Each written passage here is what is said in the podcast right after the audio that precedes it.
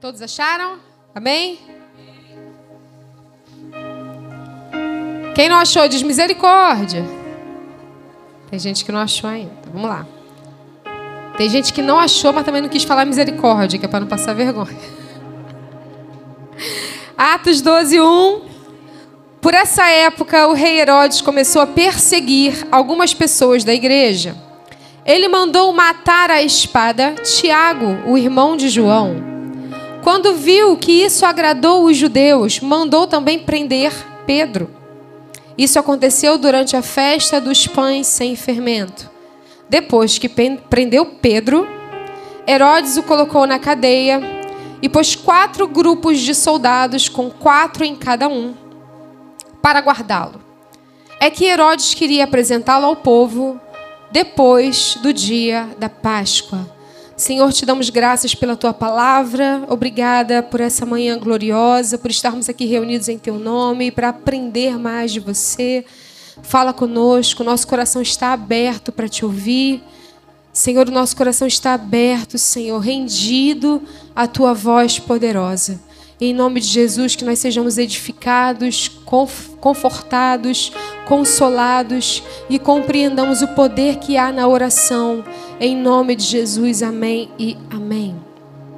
Então, só para contextualizar, Herodes era o rei da província que incluía Judéia, Samaria, Galileia, Pérea. Então, ele era um rei que reinava sobre essas províncias.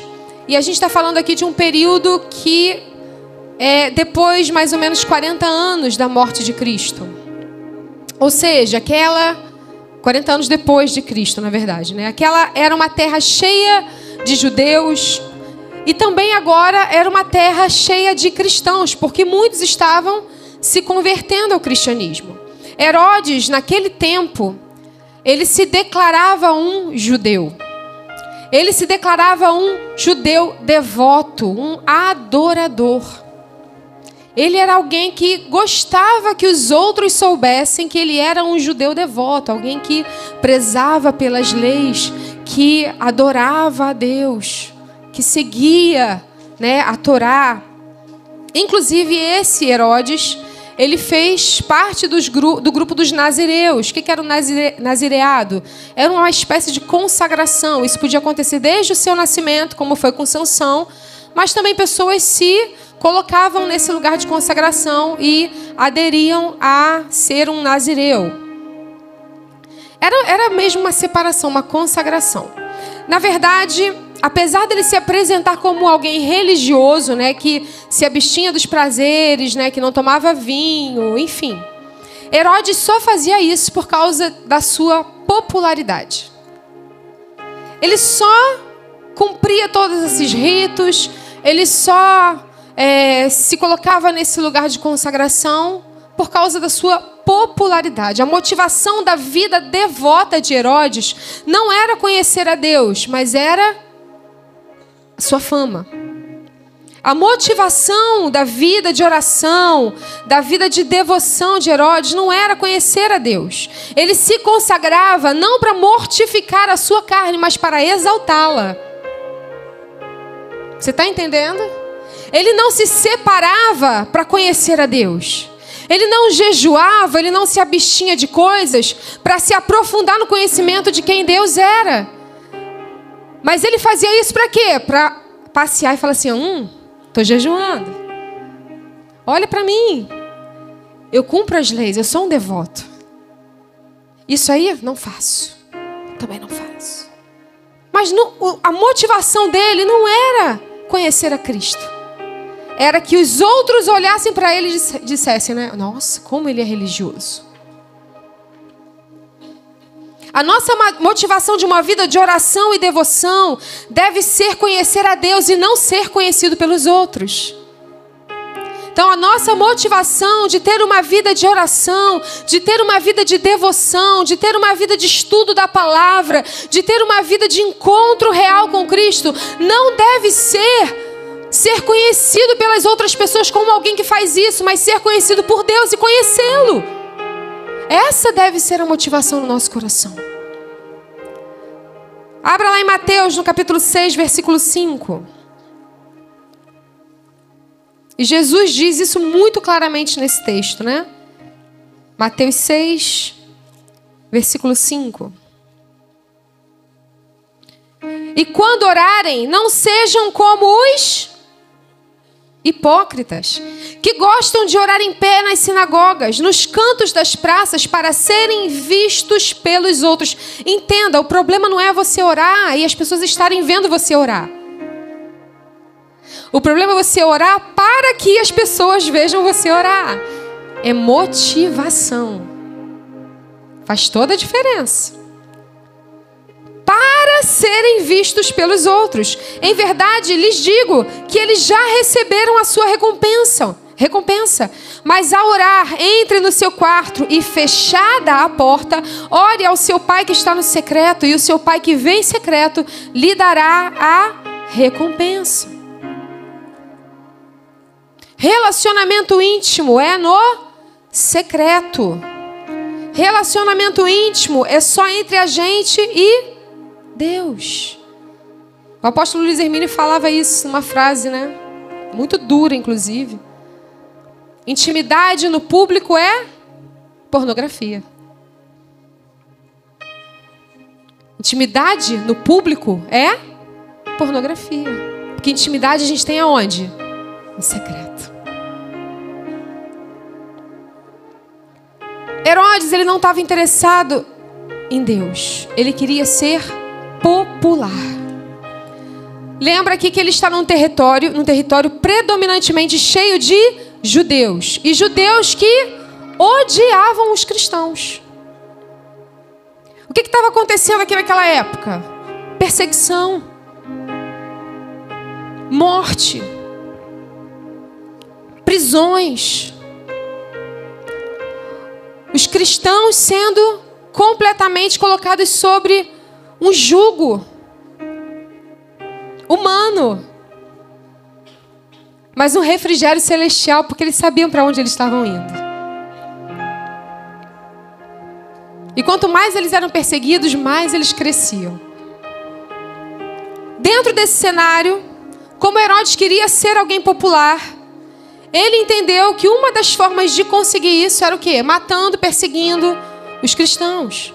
Ele faz isso com Tiago, ele vê que isso agrada ao povo, ele vê que o povo se agrada dessa atitude, o que ele faz? Vou fazer isso com mais alguém. Tiago foi preso, foi morto, e ele vai lá e prende o apóstolo Pedro. Só que essa era uma época de festas, festas judaicas, era ali a festa perto da Páscoa, e ele não podia matar ninguém nessa época. Era proibido por lei. Como ele era um devoto da lei, ele falou: vou cumprir a lei. Então o que, que ele faz? Ele prende o apóstolo Pedro. Para quê? Para no final da festa ele apresentar o apóstolo Pedro para o povo, assim como Jesus foi apresentado. Para quê? Para o povo decidir qual seria o decreto sobre ele. Certamente ele mataria o apóstolo Pedro também. O apóstolo Pedro ele foi preso e a Bíblia vai falar que 16 soldados foram colocados como responsáveis para vigiar a prisão, se revezando. Então eram quatro grupos de quatro. Dois ficavam dentro da cela com o apóstolo Pedro, um de cada lado, e dois do lado de fora. O apóstolo Pedro, Pedro preso por correntes do lado direito e do lado esquerdo. Gente, mulher tem negócio com esquerda e direita, né? Eu não sei você, mas eu tenho. Eu sempre pensando, com que mão eu escrevo? Um do lado direito, o outro do lado esquerdo. E dois do lado de fora. E ele aqui, ó. Amarrado, né? Com correntes, preso. E aí eu te pergunto: qual a probabilidade do apóstolo Pedro escapar desse cenário? Qual é a possibilidade? Naturalmente falando, qual é a probabilidade? Zero. Ele estava sendo vigiado 24 horas por dia por quatro pessoas de perto. Não tinha como ele fugir, não tinha como ele sair dali. Era uma prisão de segurança máxima. Nem as prisões de segurança máxima, pelo menos aqui no Brasil, né? Então já havia uma sentença para ele. Ele ia ser apresentado ao povo e logo depois ele ia ser condenado à morte. Aos olhos humanos, era improvável que o apóstolo Pedro escapasse dessa prisão e escapasse da sua condenação de morte. Era improvável. Mas havia um fator que o rei Herodes desconhecia: o poder da oração. E a gente também precisa lembrar que o apóstolo Pedro tinha uma promessa dada por Jesus: que ele só morreria quando estivesse mais velho. Vamos para o versículo 5. Você conseguiu entender aqui o contexto? Versículo 5: E assim, Pedro estava guardado na prisão pelos guardas. Mas a igreja continuava a orar com fervor por ele. Vou repetir. E assim Pedro estava guardado e era vigiado pelos guardas. Mas a igreja continuava a orar com fervor por ele. E eu amo como a Bíblia se expressa. Pedro estava guardado. Não importa onde você esteja, você pode estar numa prisão, você pode estar num lugar muito difícil, não importa. As pessoas podem até pensar que estão te aprisionando, mas na verdade você está guardado. guardado. Guardado. E havia oração incessante por parte da igreja em favor de Pedro. Haviam guardas ali sim de perto, tentando entender o que estava acontecendo e olhando e guardando e vigiando, mas havia um que guardava Pedro em todo o tempo. E é o mesmo que te guarda em todo o tempo. E é o mesmo que me guarda em todo o tempo. Não importa em que situação a gente se encontre, nós estamos guardados. A Bíblia fala que Ele nos guarda debaixo das suas asas. Estamos guardados. Versículo 6. Na noite antes do dia em que Herodes ia apresentá-lo ao povo, na noite antes em que Pedro morreria, Pedro estava preocupado, ansioso, com insônia, desesperado. Meu Deus, eu vou morrer amanhã. Pedro estava o quê? Dormindo. Preso com duas correntes entre dois soldados. Alguns teólogos dizem que ele estava preso aos soldados, mas a Bíblia não é clara em dizer isso. E havia guardas de vigia no portão da cadeia. De repente, apareceu um anjo do Senhor e uma luz brilhou dentro da cela. O anjo tocou no ombro de Pedro, acordou e disse: Levanta-te depressa. Então as correntes caíram das mãos dele. Versículo 8: Aperte o cinto, amarre as sandálias, disse o anjo. E Pedro fez o que o anjo mandou. Ponha a capa e venha comigo, ordenou o anjo. No meio da noite, Pedro estava preso, mas ele estava dormindo. Deixa eu dizer algo para você: aquele que confia, descansa. Aquele que confia, descansa. Descansa. Ai, estão me ameaçando de morte. Descansa, porque o dono da tua vida é Deus. Meu Deus, eu não sei como é que vai ser amanhã, como é que eu vou pagar aquela conta. Descansa, o Senhor é o Jeová Jireh, o Deus que provê. Meu Deus, amanhã eu vou receber a notícia daquele diagnóstico. Descansa, não importa o que esteja escrito ali, o Senhor é o Jeová Rafa. Descansa. Tá perdendo sono por quê? Tá perdendo sono por quê? Tá preso? Descansa. Tá passando pela prova? Dá glória a Deus e descansa. Tá passando luta, mas descansa. Porque o Senhor é Jeová Sabaô, aquele que guerreia as tuas guerras. Descansa. Salmos 4, versículo 8, você não precisa abrir, diz assim: Em paz eu me deito e logo adormeço, pois só tu, Senhor, me fazes viver em segurança. A segurança não está na tua conta bancária. A segurança não está em você saber que amanhã você não tem um trabalho. A segurança não está em saber que amanhã você vai fazer isso ou aquilo. A segurança está naquele que te guarda, naquele que provê para a sua vida, naquele que conhece a sua história, naquele que sabe do que você precisa.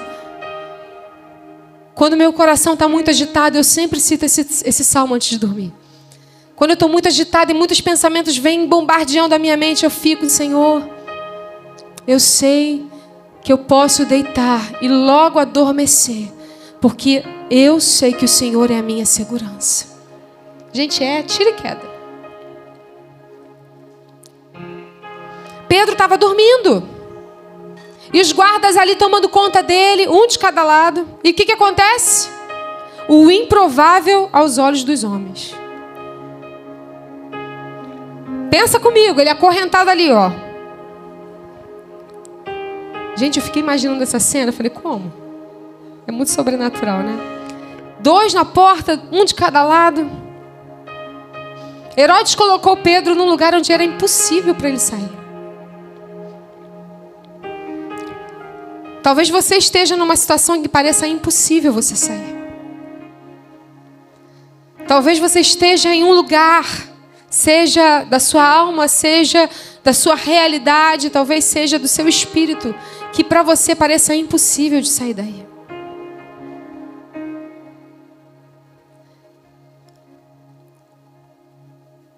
Mas a Bíblia diz: tudo é possível ao que crê.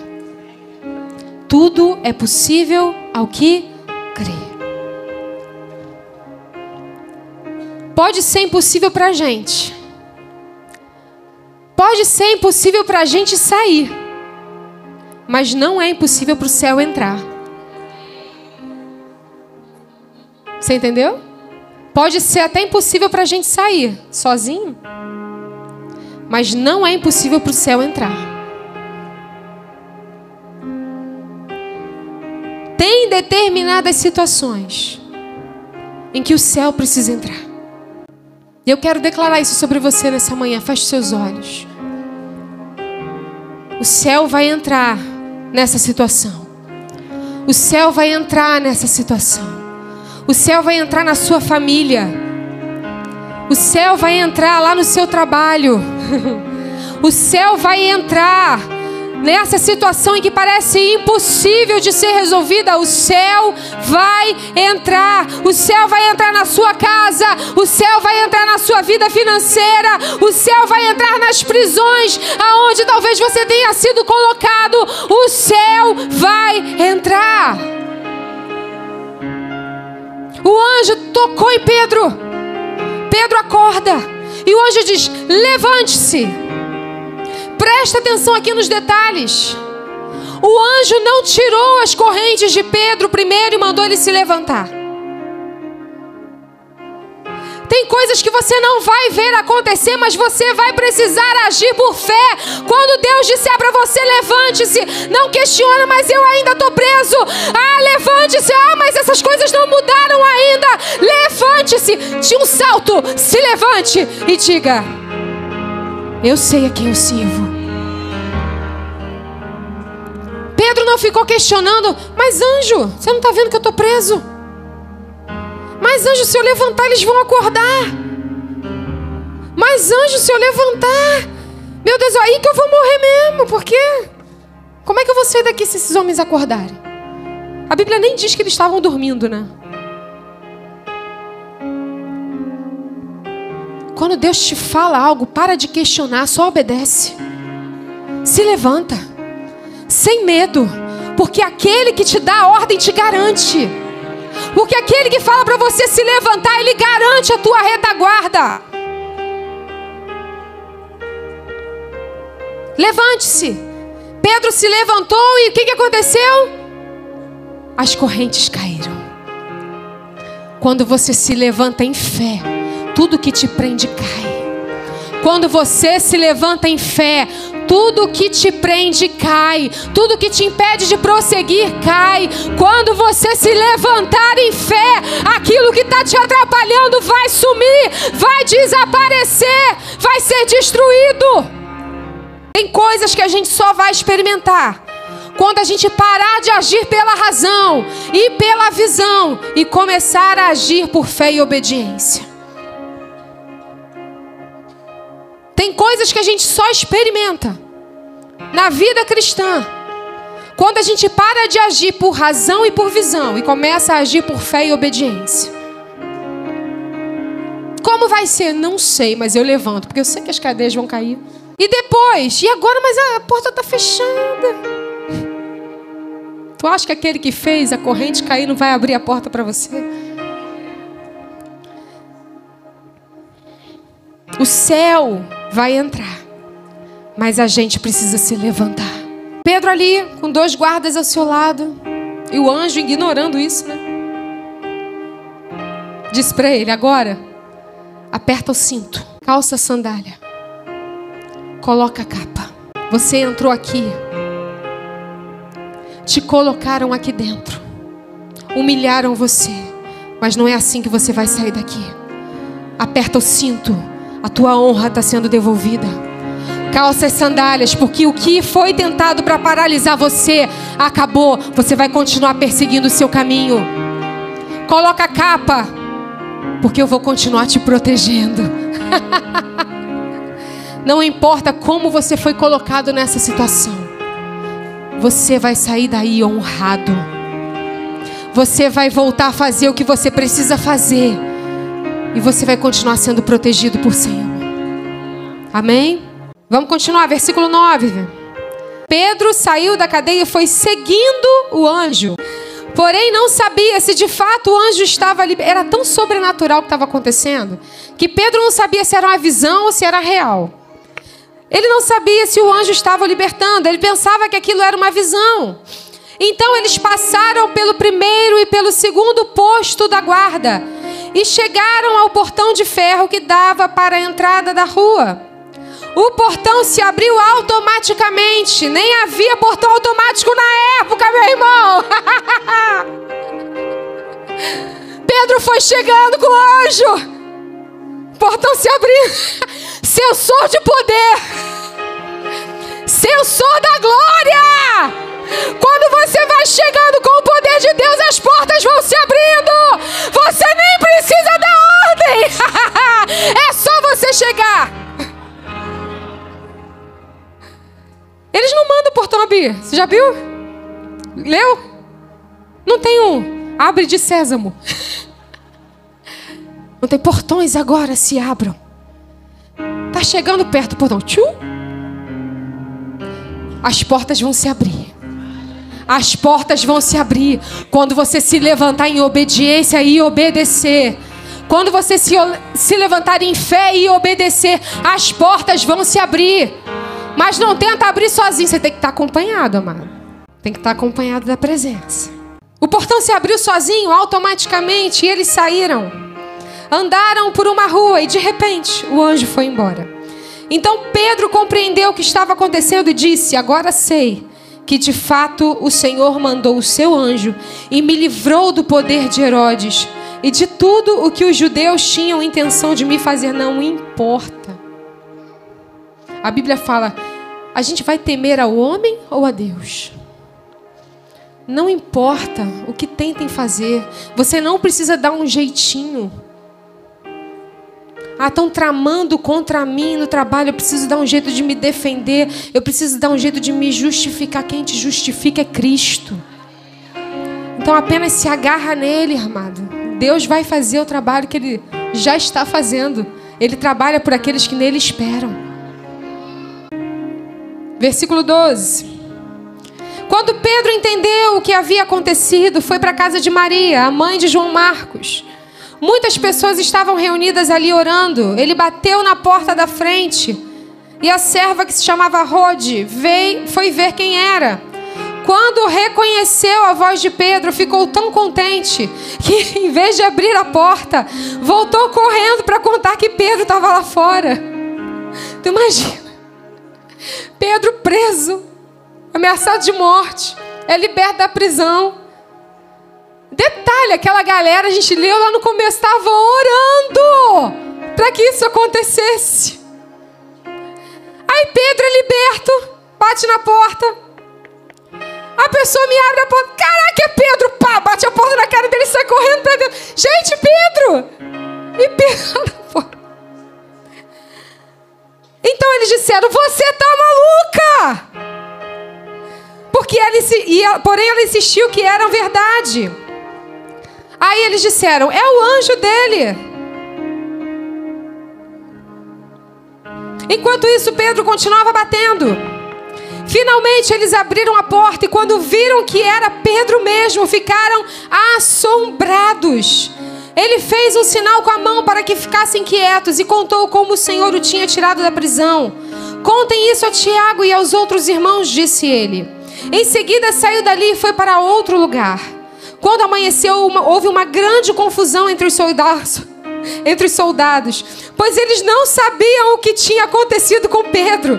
Herodes mandou que o procurassem, mas não o acharam. Então, depois de fazer perguntas aos guardas, mandou matá-los. Existia uma igreja orando continuamente e fervorosamente por Pedro, e o sobrenatural aconteceu. E o interessante é que quando Pedro chega lá na casa de Maria, as pessoas que estavam ali orando por ele, orando para que Deus desse livramento, orando para que Deus libertasse ele da prisão, orando para que ele não fosse morto. Essas mesmas pessoas se assombram com a resposta da sua oração. Por quê? Porque era improvável. Era improvável que as portas se abrissem, era improvável que as correntes caíssem, era improvável que a montanha se movesse.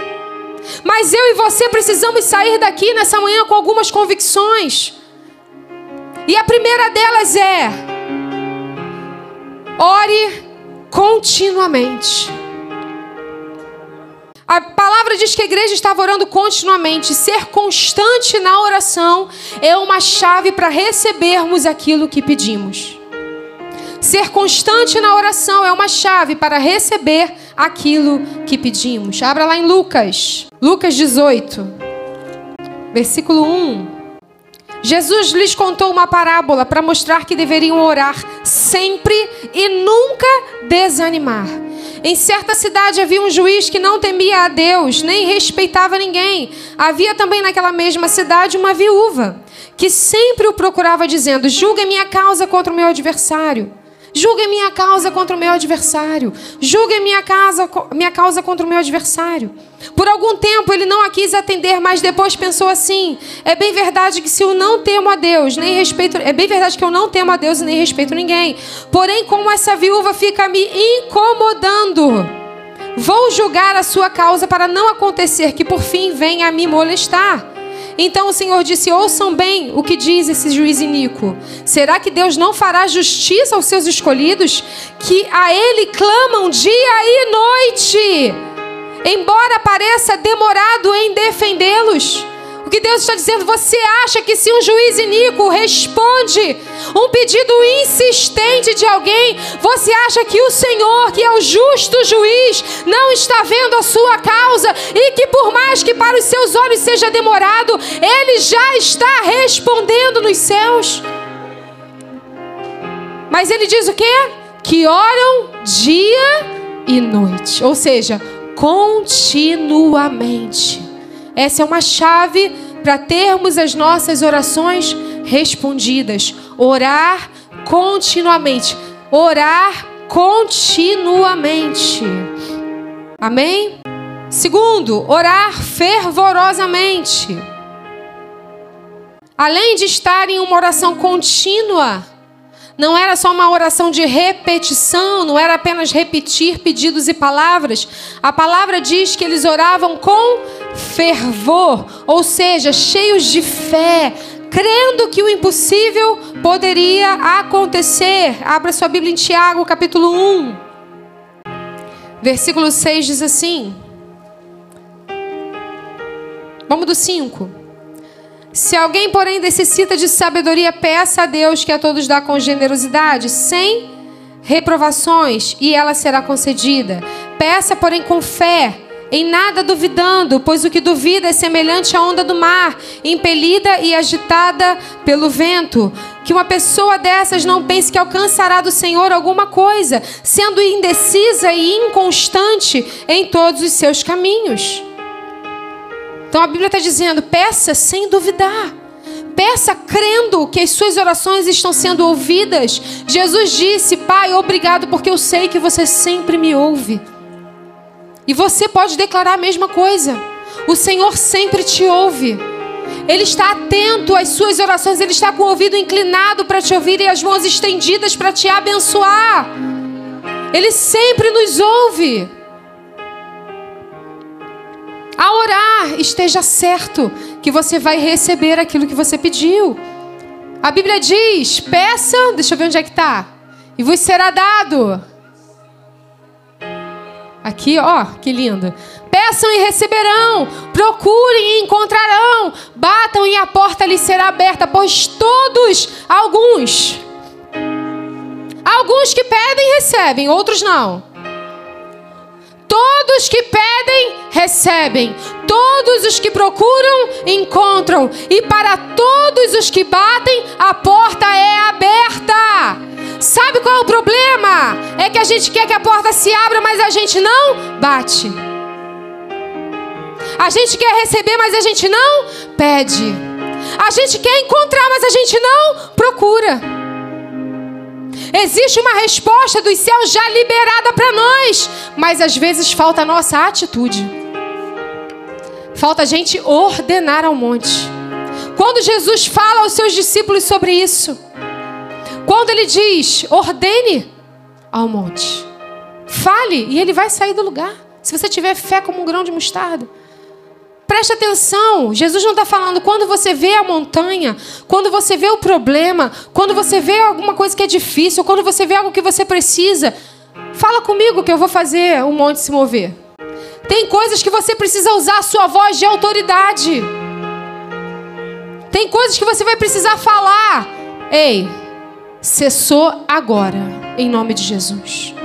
Montanha, problema, se mova agora, em nome de Jesus. Em nome de Jesus agora. Confusão agora encerrada. Em nome de Jesus eu declaro paz. Em nome de Jesus. Você está entendendo?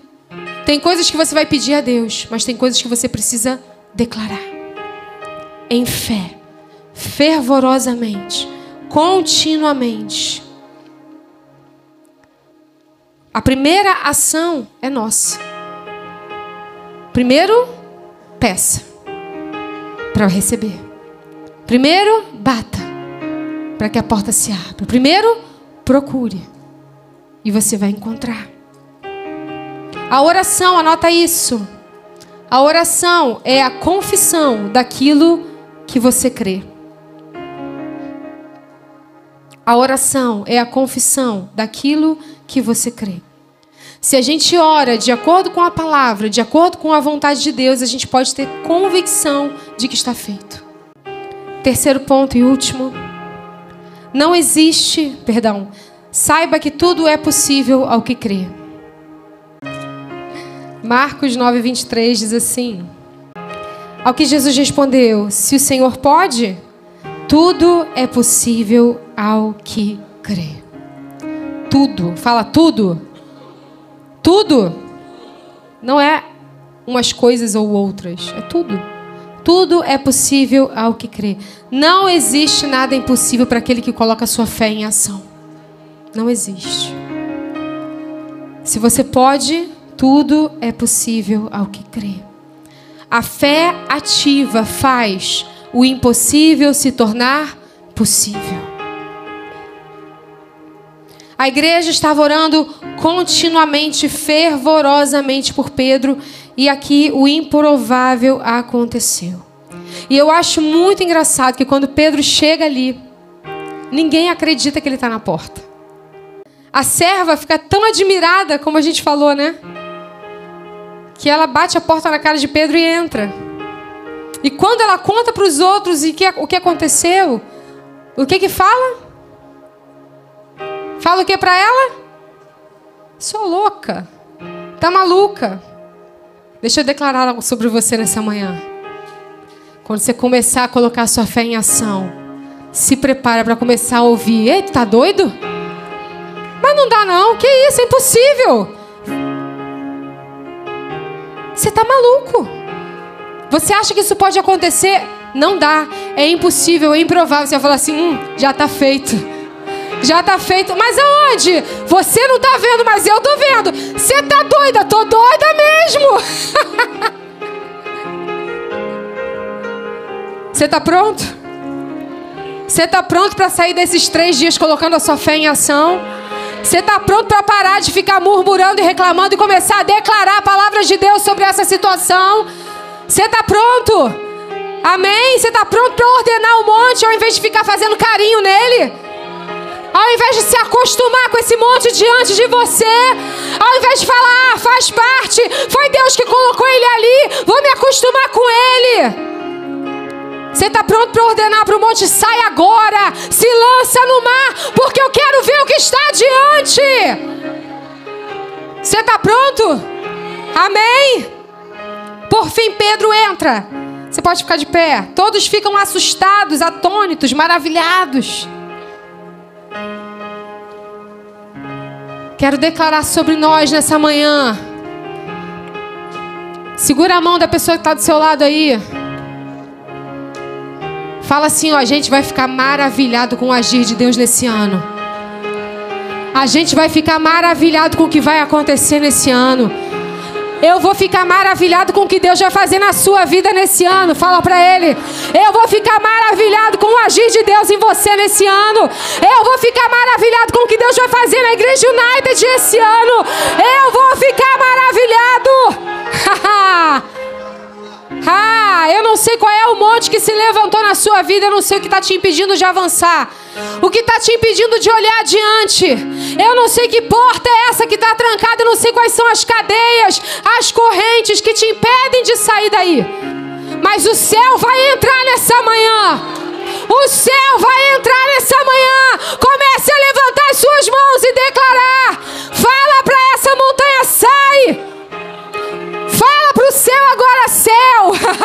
Jesus, eu preciso que você intervenha nessa situação. Bora, cadê a oração da igreja? Isso, declara. Levanta as suas mãos e comece a orar. Isso, isso, isso.